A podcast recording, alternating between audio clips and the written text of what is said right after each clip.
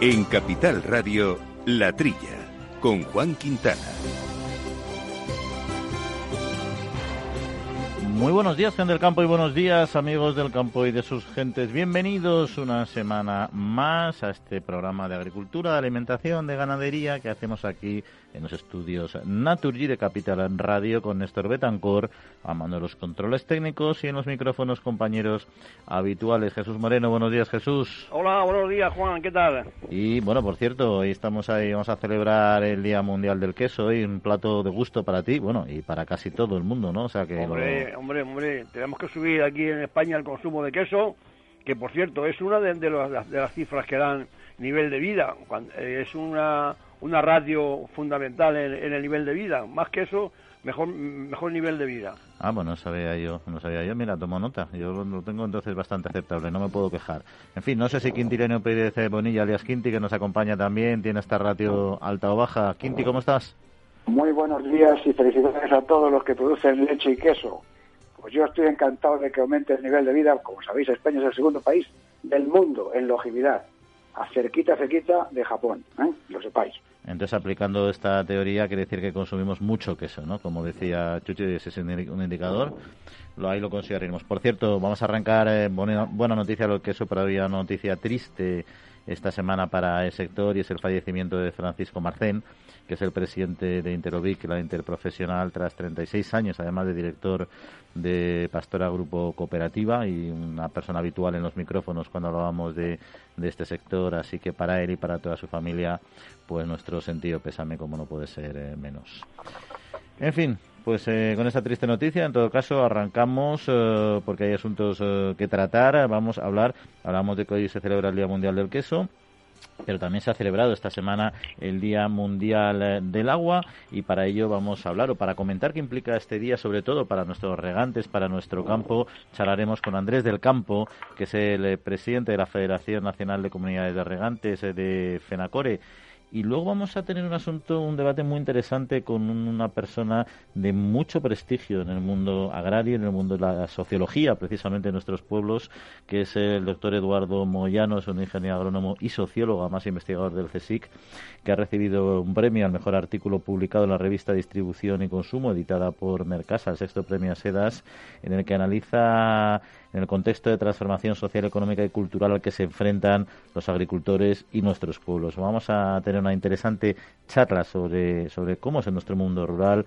de dónde viene, en fin, eh, hacia dónde nos dirigimos en el contexto actual y será en la segunda parte del programa. Otros asuntos que iremos desabordando, desabordando no, desbrozando un poco eh, a poco, pero bueno, hoy ya iremos charlando de ellos, recordándoles eso sí nuestro correo electrónico latrilla arroba capitalradio.es. Amaneces antes que el sol y conviertes la tierra en frutos y superas plagas, heladas, pedrisco y cada día empiezas de nuevo. Eres de una naturaleza especial. Por eso hay un seguro especial para ti. Y ahora es el momento de contratar tu seguro de uva de vino. Agroseguro, más que un seguro.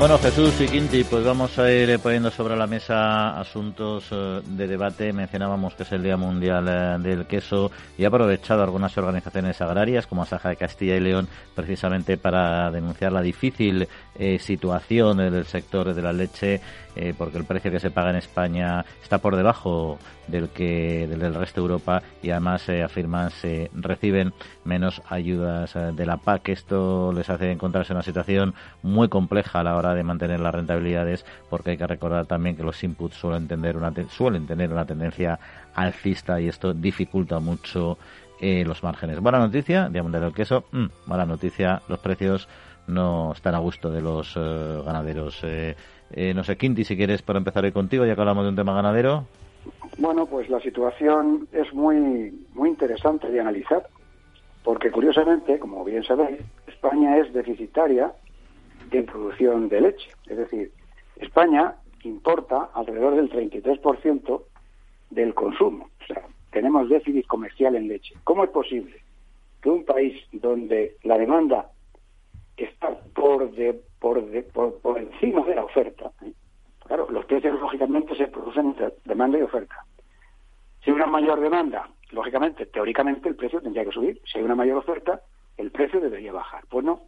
En España hay más demanda de producción de leche que la que producimos. Y sin embargo el precio baja. Y curiosamente, los ganaderos franceses, por ejemplo, están cobrando 3 céntimos más en el litro de leche que los ganaderos españoles. Es decir, en Europa hay dos precios de la leche. Porque quien, compra la leche son los, los industriales españoles, a otros industriales franceses, me imagino.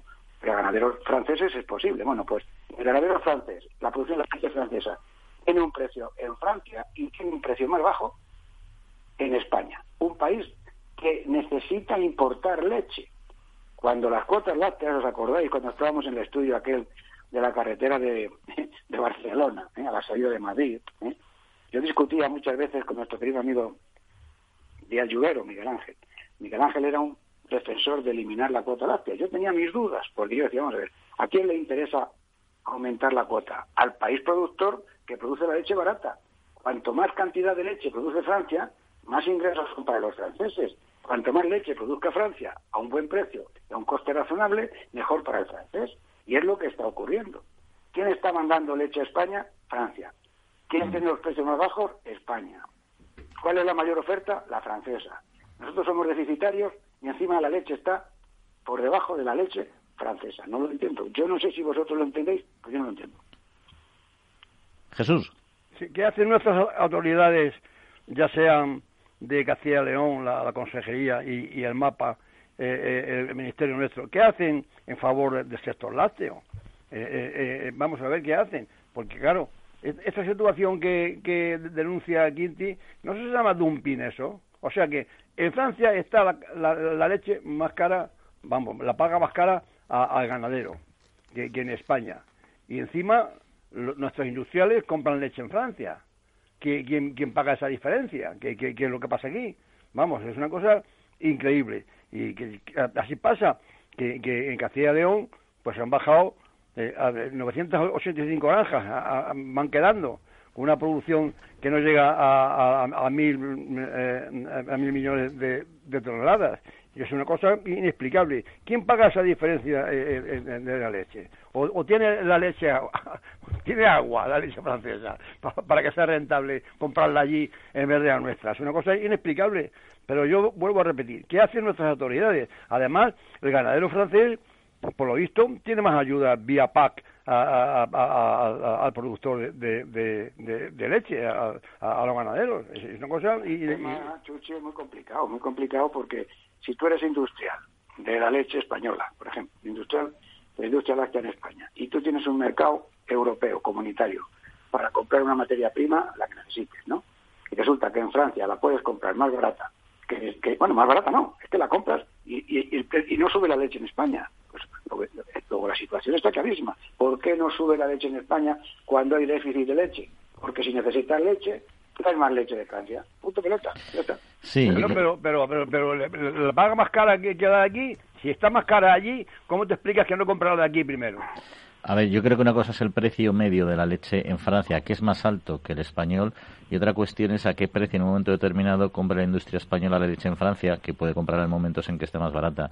¿Y qué sucede? Que en España los costes, bueno, ¿qué sucede? Es, es un factor, no es una solución mágica, pero el precio, de los costes en España son, son en general más caros por determinadas cuestiones de, humedad, de riego, de pasto, de inputs, etcétera. Entonces, claro, en Francia pueden ajustar más a la baja los precios, además de que cuando tienen leche en, en excedentes, porque la verdad es que son grandes, son producen, como decía Quinti, mucha leche, pues tienen que bajar precios y, ahí, y, y, aún así les es rentable o les es aceptablemente rentable el mantener esos precios. Que no bajan precio, que mm. no bajan precio, que el precio de la leche en Francia es más alto que el de España. encima de que resulta tenemos un déficit de 245.266 toneladas. O sea, el, la cuadratura del círculo. ¿Qué ocurre? Que por lo que sea, claro, aquí el industrial pues compra la leche, paga al industrial, al, al ganadero español un precio más bajo que está cobrando el, ganadero francés. ¿Por qué? Pues porque es lo que tú. O sea, es que no, no, no lo entiendo. Porque no, es que si necesito leche la tengo que traer de Francia que está más cara, ¿no? O sea, está más cara, pero no me baja el precio. De, no, no me ayuda a aumentar el precio de la leche en España. No, no, no, no, ayuda, no lo entiendo. A ver, el volumen de leche que España compra a Francia, desde luego desequilibra nuestro mercado porque somos poco productores, o en parte lo desequilibra, pero, pero influye, afecta menos al precio medio de la leche francesa en su conjunto, porque ellos tienen grandes producciones, ¿no? Entonces yo creo que ahí la clave es que la industria cuando tiene que comprar fuera en un libre mercado va a traerla más barata de, de lo que está en España en este, en este momento y así ejerce la presión al ganadero español. Lo que no quiere decir que el precio medio en Francia eh, o el precio sea siempre más alto que el de España. lo es mayoritariamente, lo es en moda y lo será en media. Pero en momentos determinados se comprará a precio más barato y por eso tratan en España. Pero bueno, en todo caso está claro que es un tema complejo, que es un tema que que bueno, que me preocupa mucho y hay que recordar a nuestros oyentes que es que Castilla y León, porque es Castilla y León que mueve este, quien abandera este, este, esta crítica, pues porque son los grandes productores en buena parte, al menos de, de granjas, modelo de granjas altamente eficientes en España. Luego está la cornisa cantábrica, pero es un sistema de producción en extensivo eh, también muy, muy diferente, ¿no? Eh, pero vamos a ir a otro, a otro asunto que también nos va a encantar seguro, porque nos vamos a meter con Bruselas, que ha presentado el plan de acción que pretende ayudar a los agricultores y ganaderos europeos a dar el salto en la producción eh, ecológica. Ya sabemos que hay un objetivo para 2030 muy ambicioso de que al menos el 25% de la superficie agraria sea bio y el comisario de Agricultura europeo ya ha anunciado que va a estimular la demanda y asegurar la confianza de los consumidores, desarrollar campañas de promoción, garantizar, por supuesto, que no se produzcan fraudes y todo ello con, eh, con el objetivo de conseguir em, este 25% de superficie agraria ecológica. Algo que, que no ha caído muy bien dentro del sector agrario en general porque, en fin, piensan que se va a hacer una, un tratamiento desequilibrado y se va a potenciar una agricultura que quizá para ellos no es tan, no es tan eficiente. En cualquier caso, el debate está sobre la mesa, pero la Comisión lo tiene muy claro y buena parte de los Estados miembros también. No sé vosotros cómo lo veis. Bueno, pues... Bueno, pues si empieza Chuchi, luego... no, no, eh, habla, habla, Quinti. Pues lo que veo es lo siguiente. Lo primero que hay que analizar con objetividad, vosotros sois ingenieros agrónomos, yo soy veterinario, soy ganadero y soy agricultor. ¿vale? Diferencia objetiva, nutricional, alimenticia, entre un producto ecológico y un producto no ecológico. ¿Hay alguna diferencia objetiva? ¿Tiene más proteína? ¿Tiene más grasas? ¿Tiene más principios inmediatos?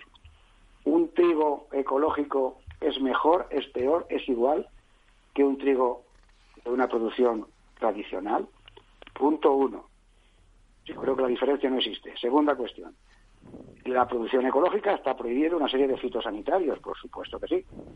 Pero si la producción tradicional utiliza unos fitosanitarios adecuados con la legislación vigente y con los estudios epidemiológicos, estudios agronómicos que permiten asegurar que ese producto es sano para el consumidor, si salud pública lo estudia y ve que ese producto, ese fito, no es perjudicial para, para el consumidor y no hay ninguna diferencia nutricional en un producto y otro, y encima es más cara la producción, más cara, y encima los rendimientos son menores, yo no entiendo la apuesta de la Unión Europea por este tipo de productos. No lo entiendo. Porque además, mm, otra cosa. Es un movimiento.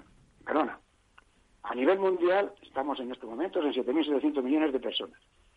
Dentro de 30 años, en el 2050, estaremos en 9.700 millones. AEPLA, que es otra de las noticias que comentaremos, dice que aumentar el 70% la producción de alimentos en 30 años, para dar de comer a esta diferencial de 2.000 millones de personas en 30 años. Y Europa, en lugar de pensar, oiga, vamos a producir alimentos para las personas que lo necesitan, vamos a crear una fuente de riqueza para los agricultores europeos para que exporten a otras zonas donde la población necesita estos alimentos, vamos a exportar trigo, vamos a exportar maíz, vamos a exportar, no, vamos a producir agricultura ecológica, que para mí, como digo, no tiene ninguna diferencia nutricional para el consumidor, produce menos, se salva la agricultura ecológica, ¿sabéis por qué?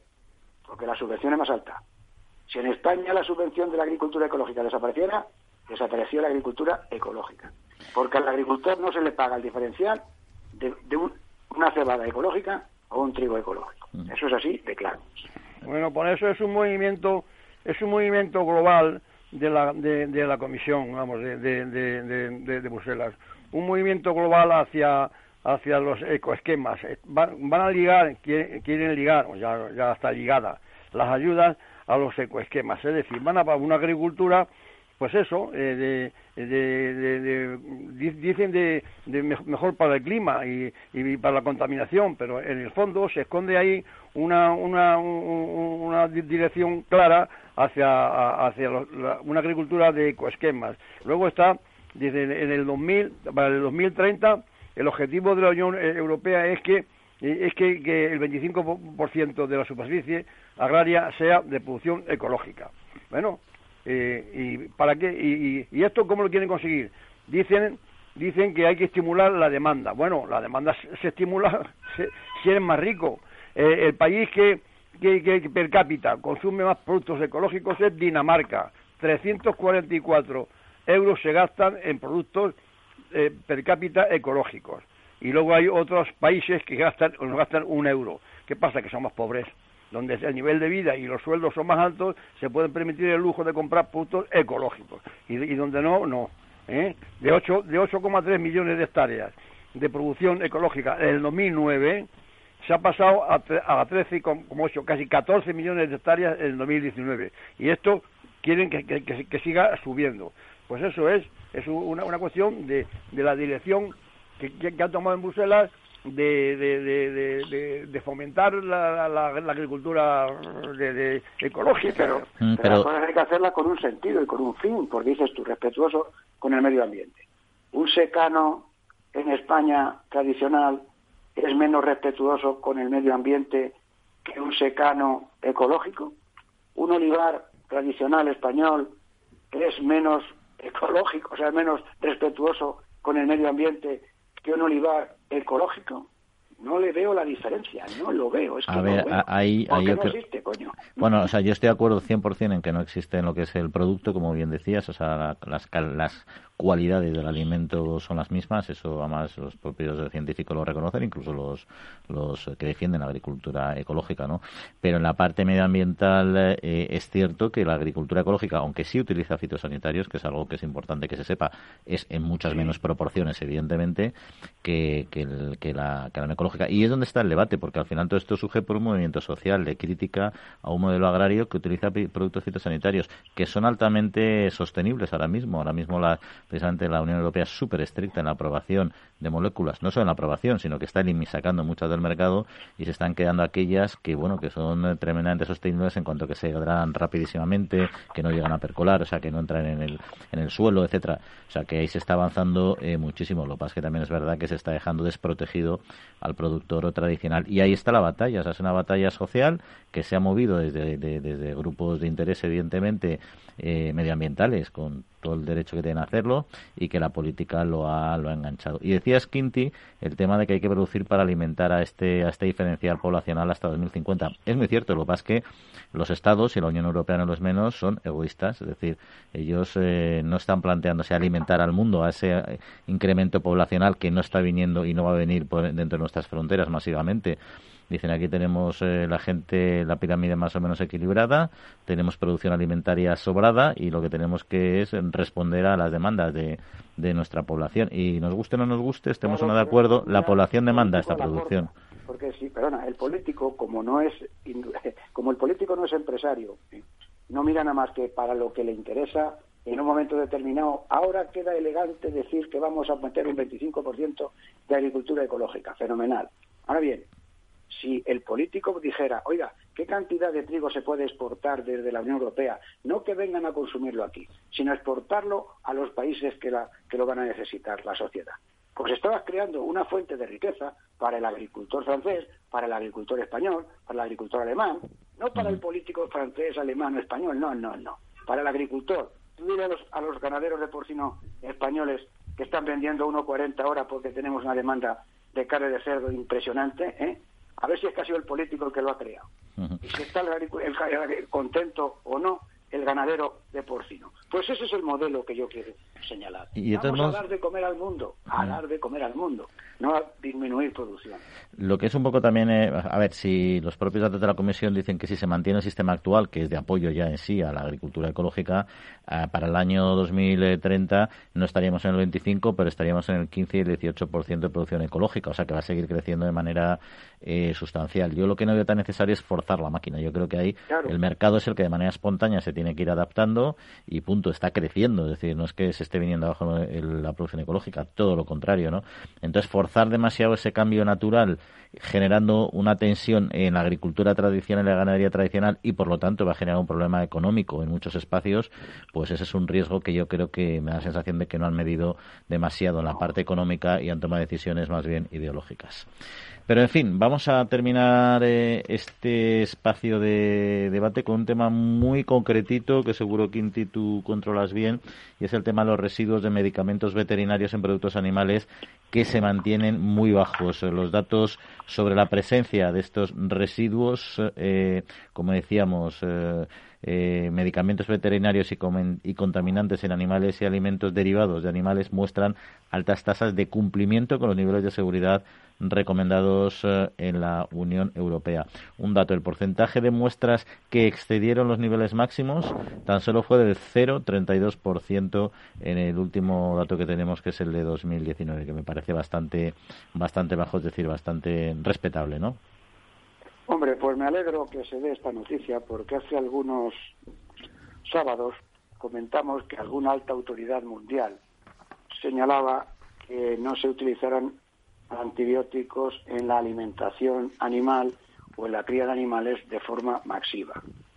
La EFSA, que es la entidad científica de la Unión Europea, que tiene tanto nivel o más como la Organización Mundial de la Salud, yo creo que más, ha señalado, como bien dices, que solamente el 0,32%, el 0,32% de las muestras han superado los niveles. Había que ver cuál es el grado de superación si ha sido de un 100% o de un 8% o no sé qué. Pero claro, ¿eso a qué se debe este resultado?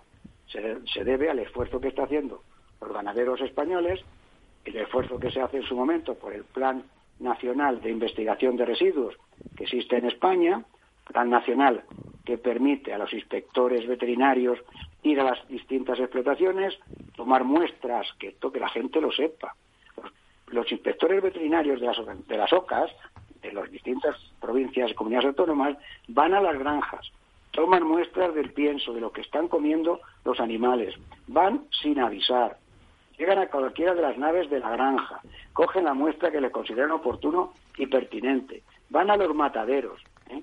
toman muestras en los mataderos y resulta que con todos esos controles se demuestra que solamente existe un 0,32%. ¿Por qué?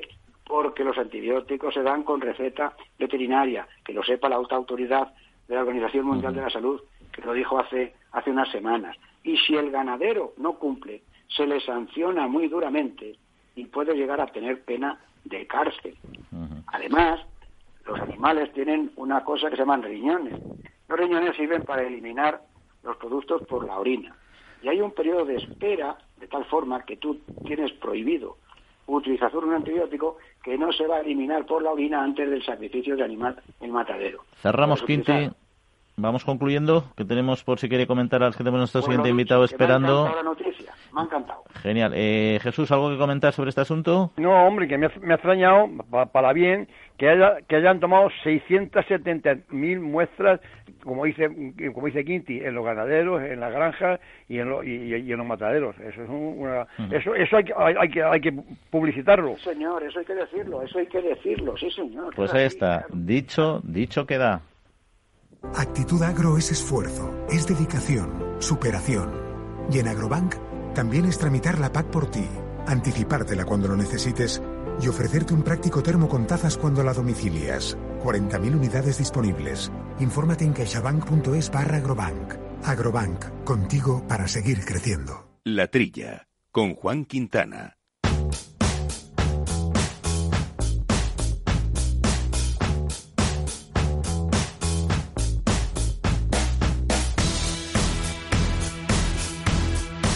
Pues esta semana se ha celebrado el Día Mundial del Agua, un recurso imprescindible para nuestro agro y que a su vez es el principal consumidor de agua, agua potable y que se enfrenta a muchos retos tecnológicos, políticos y medioambientales. Y para hablar de ello nos, nos acompaña Andrés del Campo, presidente de la Federación Nacional de Comunidades de Regantes de Fenacore. Andrés, muy buenos días. Buenos días. Bueno, he dicho, por cierto, que el agro es el principal consumidor porque es lo que se suele decir, pero no sé si es del todo correcto. Parece ser que, bueno, que después de Adif, ¿no? Eh, el, siguiente, como, sí, pero es, o sea que realmente sí. Mm. Muy bien, pues vamos a arrancar por uno de los temas eh, que más ha preocupado en los últimos tiempos al regadío español, que es la, tarifa, ¿no? Eh, va a haber al final una tarifa especial para los regantes, lo digo también porque la, la CNMC ha tomado posición en este asunto, ¿no? Exactamente, sí, pero no para mejorarla, precisamente, que ese es el problema, y, se aprobó o se publicó en el boletín de hace dos días, el boletín oficial del Estado. Eh, ha cambiado, los, cambios fundamentales, por lo que digo que se ha encarecido, ha sido que con relación al, calendario, que había horario anterior, es que eh, se eliminan las tarifas de tres periodos que había antes y pasan todas a seis periodos. Recuerdo que la, y dentro de las de seis periodos reducen el porcentaje de horas baratas, que eran las P5 y P6, en esos periodos, y aumenta las horas caras, que es de la P1 o la P4. Y, y además también modifica el calendario de ese periodo, siendo especialmente perjudicial el cambio por la desaparición de los horarios P6 durante todos los días de agosto, por ejemplo, y, y intercala periodos P1 y P2 lo mismo que en el mes de julio también se encargan, se, intercalan P2 y P3, de modo que eso se traduce en la práctica en que hay que contratar periodos caros forzosamente para poder, eh, antes tratamos de, evitar precisamente el P1 y P2, que son los caros, que ahora, como decía, han aumentado, sobre todo, concretamente, bueno, y el P3 un 95%. Ha aumentado el, porcentaje de horas caras, ¿eh? No de, y, y, claro, los motores no se pueden poner en marcha, por ejemplo, cuatro horas de periodo P6, como era antes todo el mes de agosto, seguido, que no había problema, parar una hora y volver otra vez a ponerlo en marcha en una zona regable. Con lo cual, se había adaptado la zona regable a utilizar solo, um, eliminando, o sea, las, las horas baratas lo más posible, y ahora eso cambia, cambia porque no hay más remedio que contratar P1 y P2.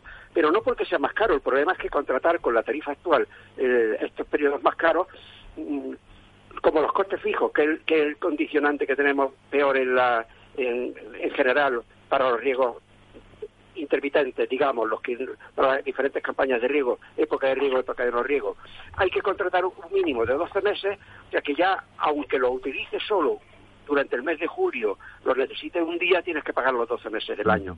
Entonces, por eso es por lo que mm, seguimos insistiendo en que la solución está en contratar los dos, eh, una tarifa cada 12 horas poder cambiar una tarifa barata y una tarifa cara, no una tarifa, sino un máximo de potencia, los costes fijos.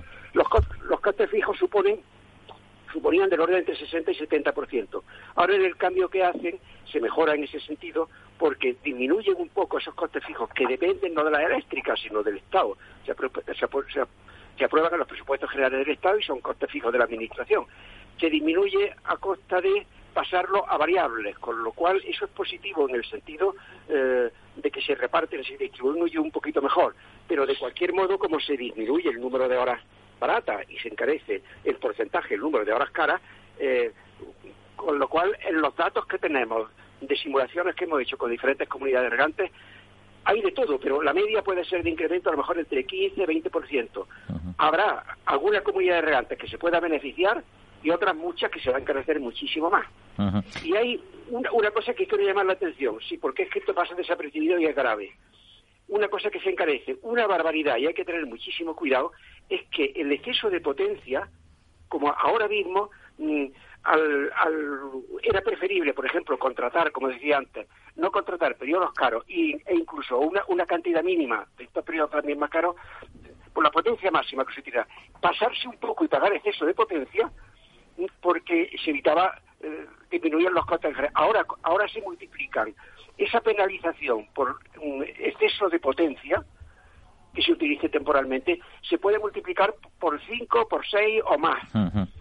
Pues, eh, eso, y, eso multiplicaría por mucho, eso encarecería mucho los costes. Aunque, insisto, ahora mismo lo que se ha aprobado se conserva la misma penalización que había hasta ahora, pero solo hasta el 31 de diciembre lo que está previsto en los borradores que hemos visto y hemos conocido es que se multiplique por 4, 5 o por 6 lo que había hasta ahora de penalización, que podrá hacerse a partir del año que viene.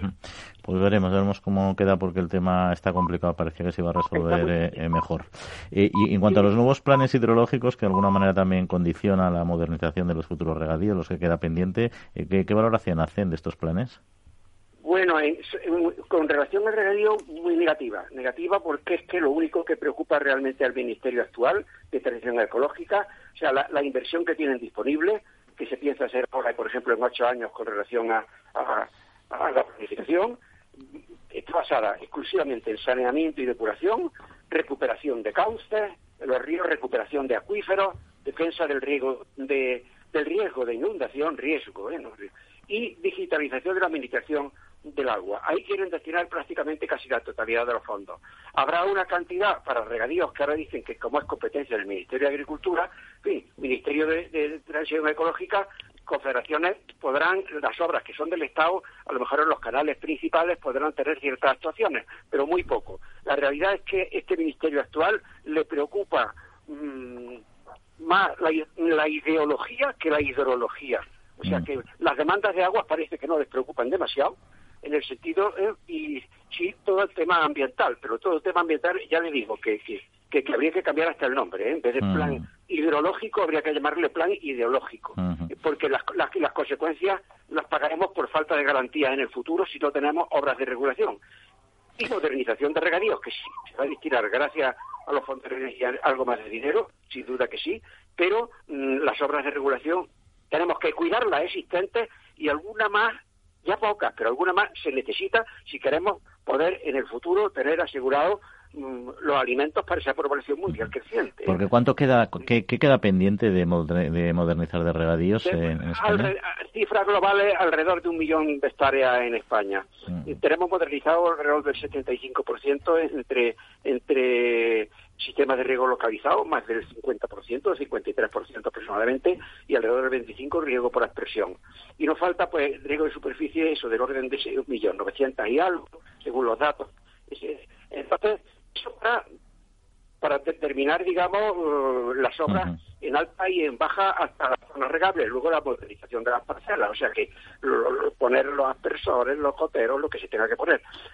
Hemos hecho un avance muy grande. Se ha hecho un esfuerzo muy grande, administración y administrado, por supuesto, y los regantes, que muchos están embarcados a 50 años con la sociedad estatal de Seyasa, pero queda todavía por hacer, evidentemente, ese millón de hectáreas, y es, como se ha demostrado, la forma de ahorrar agua, que se ha ahorrado una media del 16%, pero muchas zonas regables más del 25% del agua por hectárea que se utiliza, ¿eh? o sea, que se usa por hectárea. Que no que no... y, la la productividad ha aumentado sensiblemente. Pues ahí está, está claro que la gestión es, eh, es, muy eficiente en España, lo que pasa es que hay que seguir mejorando a través de estos planes. fin, Andrés del Campo, de FENACORE, la Federación Nacional de Comunidad Regante, su presidente, muchas gracias por acompañarnos, como siempre, y que tenga un buen fin de semana y una, buenas vacaciones y las pueda disfrutar. Un saludo. Muy, muchas gracias a ustedes, igualmente, y para todos los oyentes también. El Foro Interalimentario trabaja por conseguir los mejores productos con la máxima calidad a los mejores precios, velando por garantizar la seguridad de la cadena alimentaria sostenible desde su origen hasta que los productos llegan al consumidor. Para ello cuenta con el compromiso de las empresas que lo integran, que apuestan por la seguridad, la calidad, la investigación, la innovación y la justa retribución de todos los agentes de la cadena.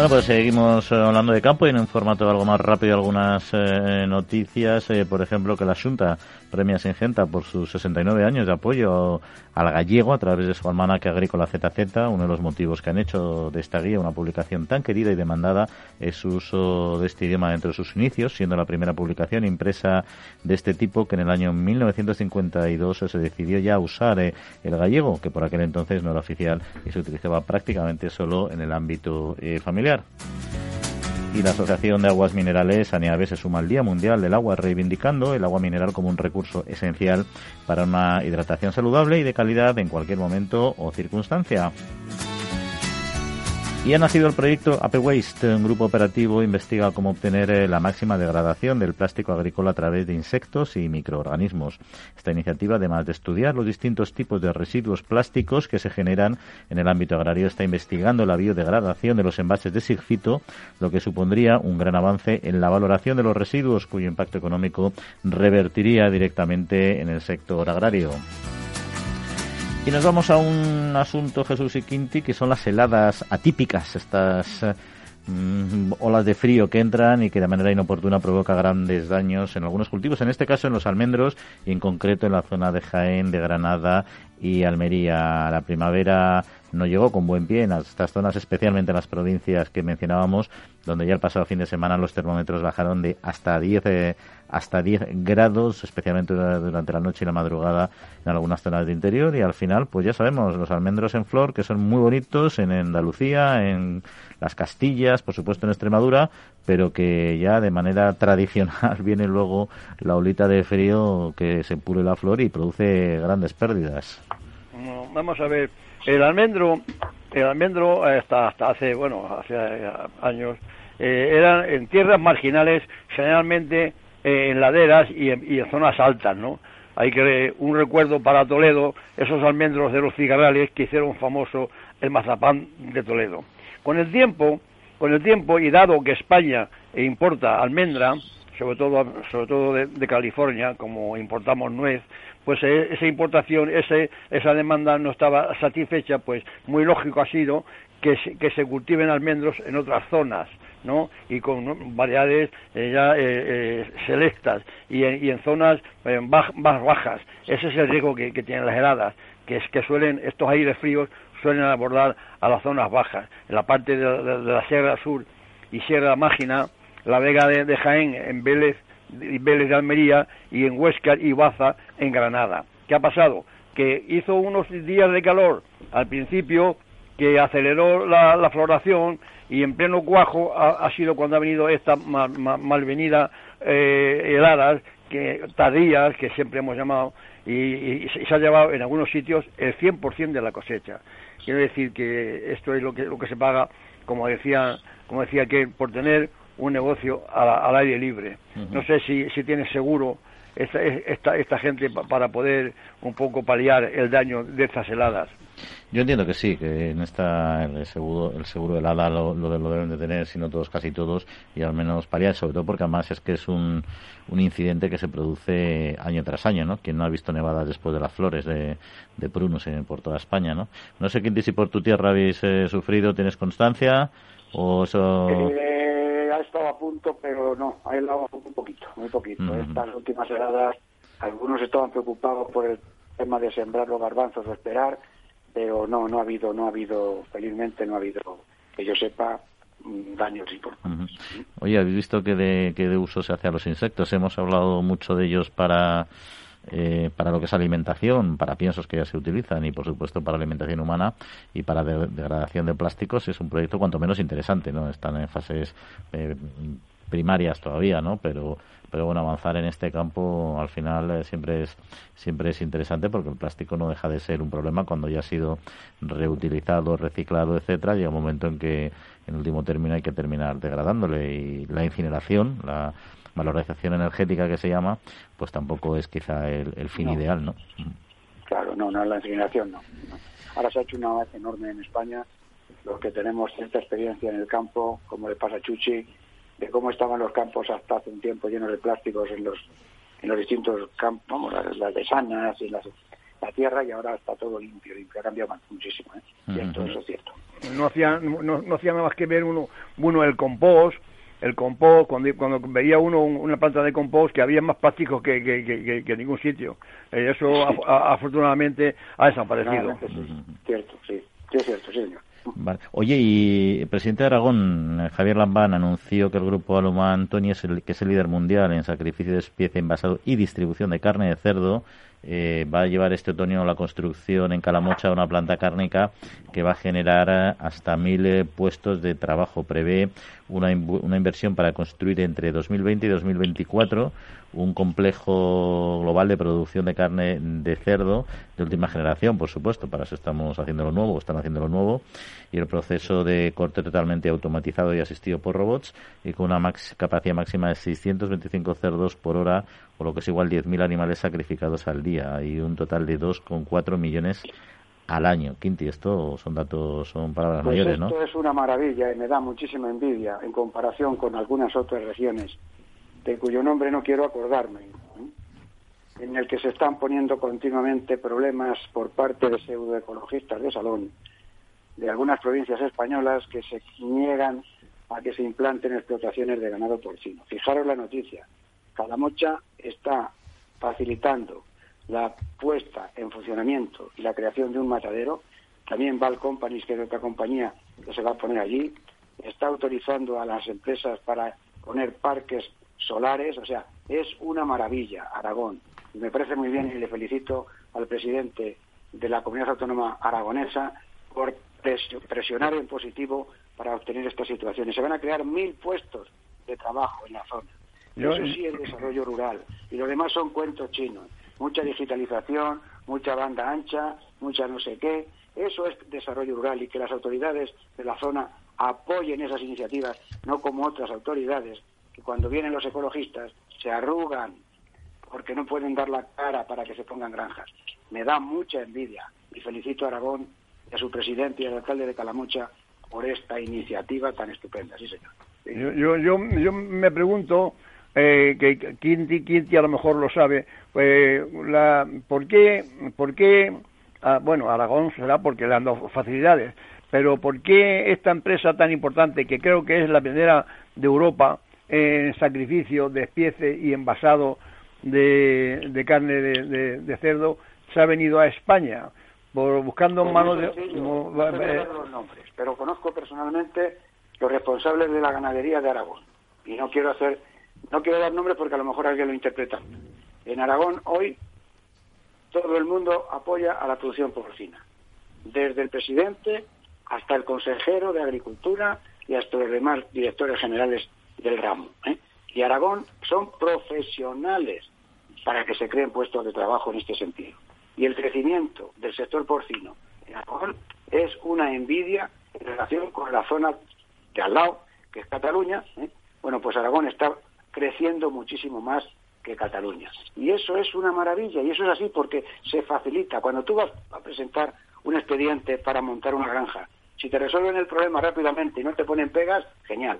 Ahora, si se tiran meses y meses para conseguir la autorización ambiental integrada, el impacto ambiental, el no sé cuánto, y ahora vuelvo otra vez, y otro papel, y luego después se presentan los ecologistas y no te lo dan, pues ¿por dónde te vas? Aragón. Lo conozco de cerca, ¿eh? digo, que, digo, Kitty, que serán cerdos cerdos producidos en España, ¿no? Eso será bien para todas las granjas españolas, porque... claro, claro, claro, no, no, creo que... que, no, digo que, que no creo que Aragón por sí pueda aportar 2,4 millones. No, no, no, eso es bueno para toda España, lo que te digo. Este matadero, Aragón todavía, todavía, ¿eh? Que, está en ello, ¿eh? Pues seguimos, seguimos aquí, hablando de, estos temas que tanto le gustan a Quincy, que es el porcino, pero vamos, vamos a cambiar de tercio porque hay mucho más en nuestro mundo rural. La Trilla, con Juan Quintana, Capital Radio. Foro Interalimentario es una asociación sin ánimo de lucro que agrupa empresas punteras del sector agroalimentario que trabajan con más de 22.000 pymes y productores primarios. Las empresas del foro sustentan más de 90.000 puestos de trabajo y destinaron casi 200 millones de euros a actividades de investigación e innovación y al desarrollo de nuevos sistemas de producción alimentaria.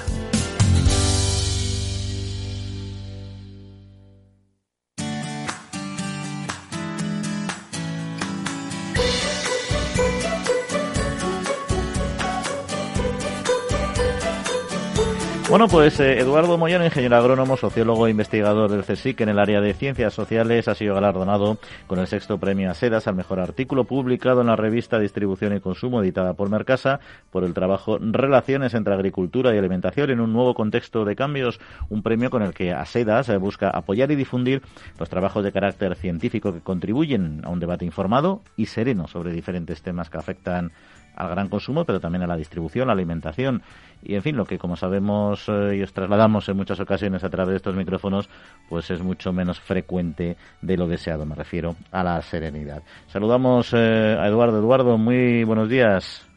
Hola, buenos días, Juan. Bueno, encantado de charlar contigo otra vez, porque además eh, tuvimos oportunidad hace ya muchas décadas de, trabajar juntos, bueno, trabajar, casi de tú ayudarme a mí a, desarrollar en aquel momento mi, mi doctorado. De aquello, ha quedado una amistad que, aunque no nos vemos como, como más frecuencia de lo que quisiéramos, pero Ahí está. siempre el, afecto. ¿eh? Por supuesto. muchísimas gracias. Y ahora, y ahora no nos vemos ni aunque quisiéramos ya, que es el problema, que ya, ya no nos dejan. Pero bueno, bueno, Eduardo, pues mira, quería hablar, bueno, primero por supuesto darte la, enhorabuena por, por este galardón y sobre todo por el artículo, que es un gran trabajo, ¿no? Bueno, pues muchísimas gracias, sí. Y analizas es un, artículo, es un artículo además que he escrito antes de la pandemia. Pues lo, cual eh, valoro siempre porque no es un artículo escrito a, al arbur de la coyuntura, ¿no? De la preocupación por el tema de la pandemia, ¿no? Sino que está escrito desde la serenidad de las tendencias que yo venía observando antes incluso de la pandemia. Pues eso es un buen dato porque el contexto en el que se escriben las cosas, como bien dices, eh, cambia mucho eh, el foco ¿no? y la percepción de lo que ahí se plantea. ¿no? Pero analizas en tu artículo, por ejemplo, el contexto de transformación social y económica y cultural al que se enfrentan eh, los agricultores. ¿no? Y cuando hablamos de cultura, ¿en qué sentido planteas tú el cambio cultural en nuestro sector? Bueno, yo lo, yo lo planteo en un doble sentido, tanto en, el sentido de los productores como en el sentido de los consumidores, ¿eh? y en ambos, en esa interfaz entre consumidor y, productor. En el ámbito de los consumidores es evidente que el cambio cultural se produce tanto en los hábitos alimentarios como también en las exigencias que ponen los propios consumidores a la hora de comprar un producto. Todo el tema de eh, la sostenibilidad, la trazabilidad, el tema de la salud alimentaria, todo el tema del bienestar animal, todas esas cosas están cada vez incidiendo, son valores culturales que cada vez están más presentes en el consumidor, tanto en el consumidor europeo como el español. Entonces, eso es un cambio cultural en el consumidor que incide, obviamente, en todo lo que es la cadena alimentaria. Pero también, desde el punto de vista de los productores, hay un cambio también cultural el agricultor ya no es solo el agricultor que se preocupaba en producir cuanto más mejor, sino que ahora además de querer producir, quiere producir haciéndolo con unos costes de manera más eficiente, reduciendo obviamente los costes productivos, pero también eh, causando el menor daño posible a los recursos naturales, entre otras cosas porque el productor es consciente de que su actividad depende de los recursos naturales y tiene que ser mucho más cuidadoso y mucho más eficiente a la hora de utilizarlo. Por eso quiero decir que hay un cambio cultural tanto en el productor como en el consumidor. y, y como sociólogo, ¿tú ves que se haya producido un verdadero cambio social, bueno, un verdadero y también adecuado cambio social en lo que es la concepción del campo en su, en su amplia expresión, ¿no? Lo que es el medio rural y tal, de la alimentación, o, se sigue manteniendo una imagen distorsionada de lo que es la producción de alimentos, porque se ha hecho muchos esfuerzos por aproximar la ruralidad, la alimentación, la producción agraria, etcétera, al ciudadano en general, a la ciudad, a la urbanita, pero yo no sé si hemos eh, obtenido ya los resultados deseados. Bueno, este, todos estos procesos de cambio y estas tendencias son tendencias que hay que verlas desde una perspectiva de medio y largo plazo. Y por tanto los efectos, los resultados, pues eh, no se ven de manera inmediata, sino quizás con el tiempo. Pero aún así, yo creo que es una tendencia que viene ya produciéndose desde hace un par de décadas. Y los cambios se ven. Es decir, hoy día la opinión pública general, que como sabemos mayoritariamente es una opinión pública urbana, es, tiene ya una concepción de lo que es la agricultura, lo de, lo que es el campo, muy distinta a la concepción que se tenía hace 40 años, por ejemplo. Hoy ya no solo eh, la opinión pública, la sociedad percibe el campo como un lugar donde se producen alimentos, sino también como un lugar para eh, el ocio, para la recreación, para la contemplación estética, para la valoración del, del paisaje, con lo cual ahí hay un cambio cultural también muy importante desde el punto de vista sociológico sobre la concepción general de lo que es el campo y también en la propia alimentación. Hoy día, pues los consumidores, como he dicho al principio en la primera pregunta, eh, valoran que esa producción alimentaria sea una producción saludable, eh, limpia, eh, respetuosa con el medio ambiente y eso genera una concesión sobre el, campo muy distinta a la de hace 40 años. Lo que pasa es que cuando hablamos, eh, o sea, la parte agraria estoy 100% de acuerdo eh, contigo y el enfoque que, nos trasladas, ¿no? Eh, cuando hablamos de medio rural y vamos más allá de lo que es la producción puramente agraria, a mí me da la sensación que se ha simplificado mucho o que quizás se ha, se ha simplificado la manera de expresarlo porque quizá el enfoque es más complejo, ¿no? Quiero decir, hace décadas... Eh, el mundo rural estaba el mundo urbano y el mundo rural estaba muy alejado del urbano y eran más o menos con las eh, singularidades de cada territorio zonas rurales puras, ¿no? Pero ahora yo creo, me da la sensación a mí que hay ruralidades muy diferentes precisamente por la influencia urbana que cada vez es más extensa, no solo por las personas, también por las infraestructuras, los recursos, la tecnología, ¿no? Y yo no sé si se ha simplificado mucho, si hay una única ruralidad realmente con la que trabajar o estamos en un modelo más amplio y más complejo. Bueno, es evidente que el, modelo de ruralidad no es uniforme. ¿eh? Eh, tradicionalmente la concepción que se tenía sobre la ruralidad era más, diríamos, más homogénea, más única, ¿no?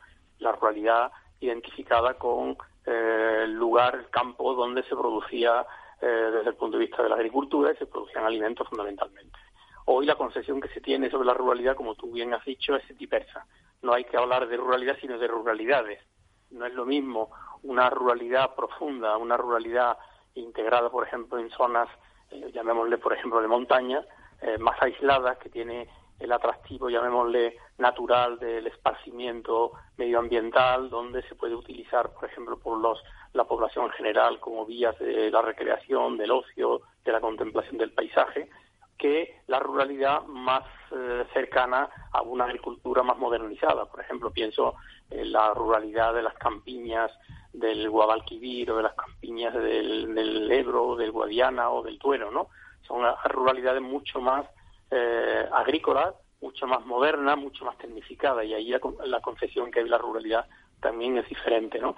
Y luego también hay otra ruralidad que es la ruralidad cercana a las zonas urbanas, donde le llaman los espacios rural urbanos, en donde hay ahí una interacción entre población urbana y población rural que es muy intensa, en doble sentido, tanto en eh, agricultores que ya no viven en los lugares donde tienen sus explotaciones, sino que viven en la ciudad o en las eh, cabeceras de comarca, ¿eh? como los trabajadores que van de la ciudad, por ejemplo, al campo a trabajar en un flujo intenso de ida y vuelta, o lo mismo la población rural que trabaja en la zona urbana o la población urbana que trabaja en zona rural ya no en actividades agrarias, sino también en actividades, por ejemplo, de servicios, ¿no? Lo cual, como tú dices, efectivamente hay que hablar de ruralidades y la interacción rural-urbana atraviesa todas ellas con mayor o menor intensidad. Y una, una ruralidad muy específica es la de aquellas zonas de, de, muy poca población, ¿no? Y la recuperación de población en la llamada España vaciada eh, es un reto antiguo, la verdad, pero ha tomado carta de naturaleza no hace mucho con su aterrizaje en el discurso político. En la última campaña electoral fue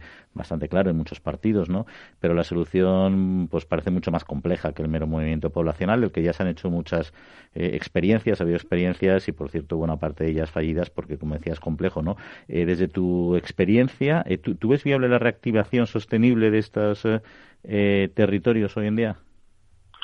Bueno, yo soy eh, bastante realista en este asunto. Como bien dice y coincido contigo, el tema es muy complejo.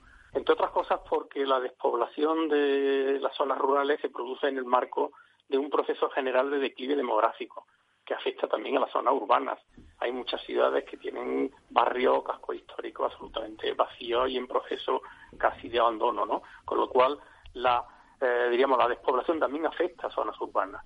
Con lo cual, es un fenómeno, como he dicho, se enmarca en el proceso más general de declive demográfico. Es verdad que hay algunos territorios rurales que le afecta con mayor intensidad que en otros. Entonces, ahí el tema es muy complejo. Es muy complejo porque el proceso inexorable de concentración de la población en zonas urbanas, eh, con independencia de esas bolsas, digamos, de despoblación que hay en algunos barrios históricos de zonas urbanas, pero el proceso general de concentración urbana es un proceso eh, inexorable, se produce a nivel mundial. Hoy, pues, más del 60% de la población vive ya en zona urbana, ¿no? Con lo cual, ese proceso tiene una complejidad y es difícil revertir. Ahora, eh, eso no impide que haya que hacer eh, esfuerzos como un asunto de Estado a través de algunas políticas públicas que puedan intentar revertir esa tendencia, aunque yo comprendo que es muy difícil y hay territorios que esa tendencia va a ser difícil de, cambiar. Ahora, yo ahí sí me gustaría señalar dos cosas. La primera, hay que huir de identificar la despoblación con abandono, porque hay zonas rurales despobladas, pero están bien cuidadas. Por ejemplo, sus calles, sus monumentos históricos están bien cuidados. La gente que va a visitar esos pueblos ven que son pueblos, aunque con poca población, pero pueblos que están limpios, que están cuidados. Su entorno eh, rural y, agrícola está bien cuidado también, y sin embargo hay pueblos a lo mejor que están poblados, pero sin embargo sufren de un abandono eh, congénito, innato, con lo cual identificar abandono y despoblación no lo haría. Y segundo, creo que es importante elevar la escala. Eh, no se puede hablar ahora de despoblación de municipios, sino de despoblación de territorios, de comarcas porque se está produciendo también un cambio, un trasfase, un movimiento de población dentro de las comarcas, de municipios que se desplazan a las cabeceras de comarca de la población, porque ahí se concentran los servicios, y hay que ir también a esa escala comarcal. Cuando tú hablas de, servicios sanitarios, servicios educativos, es evidente que no todos los municipios pueden tener todos los servicios básicos, pero sí puedes tenerlo en las cabeceras de comarca, de manera que la población rural independientemente de dónde viva, pueblo grande o pequeño, tenga un radio al menos de 20 minutos de, distancia a un centro de salud, un centro sanitario. Así que, hay cosas que se pueden hacer. Y de hecho, en la estrategia de reto demográfico que recientemente aprobada, hay casi 100 medidas de, cosas que se pueden hacer. Que se vayan a hacer luego en la práctica, bueno, eso pasa como en todas las políticas las políticas se diseñan, pero luego la dificultad que hay para aplicarlas y luego también los recursos económicos que son necesarios. Y, los, y los planes tienen que ser ambiciosos, aunque luego no siempre se puedan cumplir. Exactamente, yo creo que las mm. políticas hay que ser eh, ambiciosas. Pensar que todo lo que uno diseña en el campo de la política se puede llevar a cabo, aunque luego en la práctica resulta que vas a poder llevar a cabo pues a lo mejor un 40 o un 50%, pero hay que ser ambicioso, sobre todo porque con esa ambición genera un, un contexto, un entorno una música, diríamos, que permite que la gente, la población, los jóvenes, contemplen la posibilidad de poder trabajar en el mundo rural con eh, negocios, con proyectos eh, de diversificación de actividades, con proyectos a lo mejor tecnológicos que se puede hacer desde el mundo rural, porque eso es una oportunidad que la gente joven tendría que contemplar ya como una posibilidad real. Ahora, para pues, eso haría falta una condición básica, ¿eh? que es tener, por ejemplo, el acceso a la banda ancha de las telecomunicaciones, la posibilidad de acceder a todo lo que son ahora mismo necesidades básicas en una eh, economía moderna. Pues seguiríamos hablando, porque nos gusta el debate informado y sereno, como decíamos, pero el tiempo manda en la radio, eh, Eduardo, y tenemos que dejarlo aquí. Se nos quedan muchas cosas en el tintero, pero seguro que tendremos oportunidades más adelante. Así que muchas gracias por acompañarnos y por trasladarnos eh, y enhorabuena por el artículo, como pues siempre. muchas gracias. Un saludo, fuerte abrazo. Y enhorabuena por vuestro programa. ¿eh? Gracias. Más de 7.000 agricultores y agricultoras de Tanzania ya reciben ayuda de la ONG Agrónomos Sin Fronteras. Formación, tecnología, tutelaje y asesoramiento agrario dan un futuro a los que más lo necesitan. Conoce nuestros proyectos en www.agronomosinfronteras.org y si te gustan y eres una persona solidaria, puedes hacer tu donación a través de nuestra página web, porque con poco hacemos mucho. www.agronomosinfronteras.org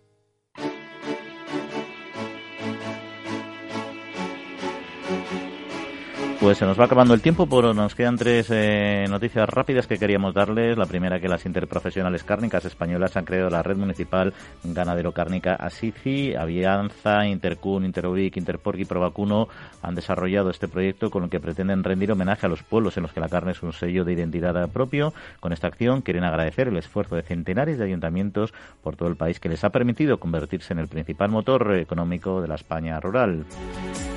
Y para 2050 la producción de alimentos deberá incrementarse hasta un 70% para poder garantizar la alimentación de la población mundial. Ya lo decíamos, así lo ha recordado la Asociación Empresarial para la Protección de las Plantas, AEPLA. Y los cuatro consejeros de Desarrollo Rural de las regiones de la cornisa eh, cantábrica refrendaron en el encuentro digital organizado por Nueva España para analizar la nueva política agrícola comunitaria su defensa de la actividad agraria familiar y sostenible de acuerdo con el modelo secular de explotación familiar del norte peninsular. Un evento patrocinado por Foro Interalimentario Central Lechera Asturiana, Alimentos del Paraíso y Caja Rural Asturias. Y con esto y un bizcocho, Quinti Jesús, nos ha quedado el temita este que comentar que ha sido muy interesante, pero si os parece lo pasamos al siguiente programa. Muy bien, correcto, me parece muy bien. Pues lo, retomamos en una semanita. Nosotros nos despedimos. Agradecemos, por supuesto, a Néstor Betancor el mando de los controles técnicos. Que pasen muy buena semana preparándose para el fin de semana. Y en siete días volvemos a estar con ustedes. Un saludo, que descansen.